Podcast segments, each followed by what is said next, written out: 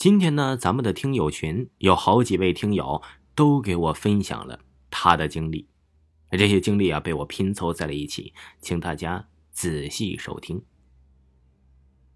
之前呢，高二的时候，那个时候啊，因为快高三了，所以呀，呃，学校的学习挺紧张的，学校就安排补课了。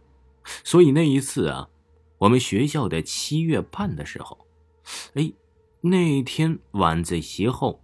大部分同学啊都回宿舍了，我和另一个朋友留下来呀，哎，就做了会儿作业。等差不多到九点四十分的时候，我们回寝室。当时啊，楼道里也没有什么人了。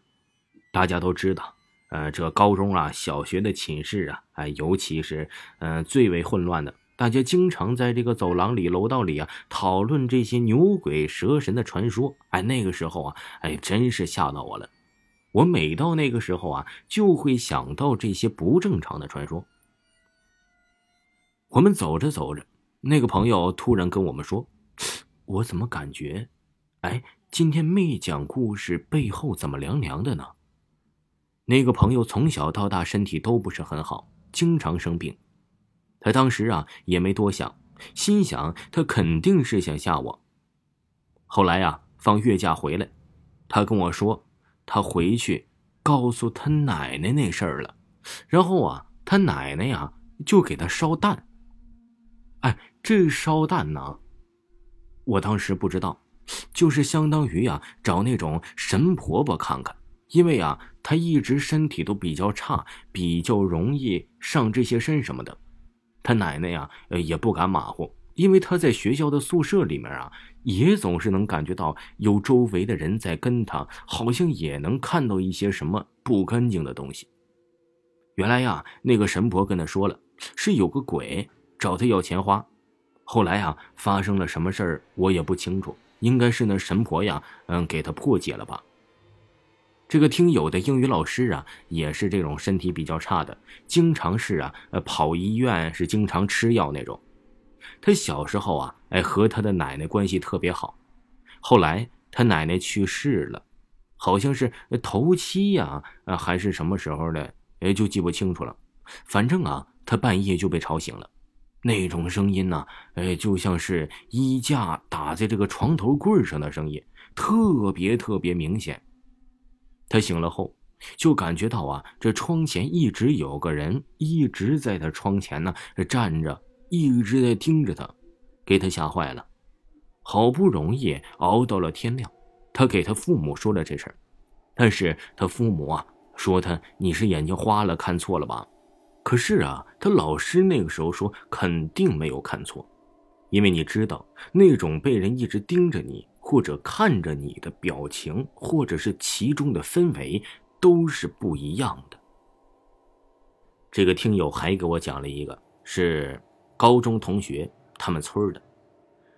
这一个老人呢，和其他几个老人呢，哎，这是下棋的时候，他突然站起来就说呀：“嗯，我的时间到了。”这其他的几个老头啊，一脸懵逼，哎，怎么能这时间到了就说不打就不打就走了呢？是吧？然后啊，这老头啊也没多说什么。那个时候啊，就看出他神情不一样了，就鬼鬼祟祟的就回家了。其他人也是一脸懵啊。后来啊，别人发现他的时候，发现他自己已经穿好了那种那种寿衣，躺在床上，已经死了。这件事情呢，一直是非常匪夷所思。还有一个呀，就是那个叔叔晚上。从别人家串门回来，走的小路，因为可以快点到家，可是很晚了还没有到家。他老婆打电话也打不通，还叫了好多人一起找，找了一晚上也没找到。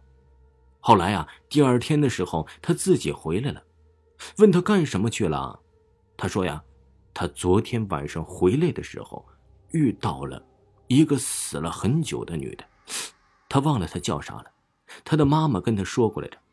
他生前呢，就是爱搞事那种。据他叔叔说呀，他当时就是听见有人叫他，他回头就看见了。当时脑袋晕乎乎的，也没什么害怕不害怕的感觉，就听到了一个名字。后来呀，他醒来的时候，就发现在这个死了很久的女的的睡前，莫名其妙的睡了一觉。后来啊，还有那个听友的室友，就是身体挺不好的那个，梦到他呃外婆的脑袋上挂着的树上还对他笑，他在梦里也不害怕，还拿树枝去弄那个头。后来啊，他就跟他的妈妈讲了一下这个梦，他妈妈呀，还赶紧就带他去找了个神婆，因为他奶奶之前就带他去找过这个神婆，那个神婆拿了个红布盖在他头上，还往他身上泼鸡血。然后他脑袋就晕晕的，听到他外婆一直叫他名字。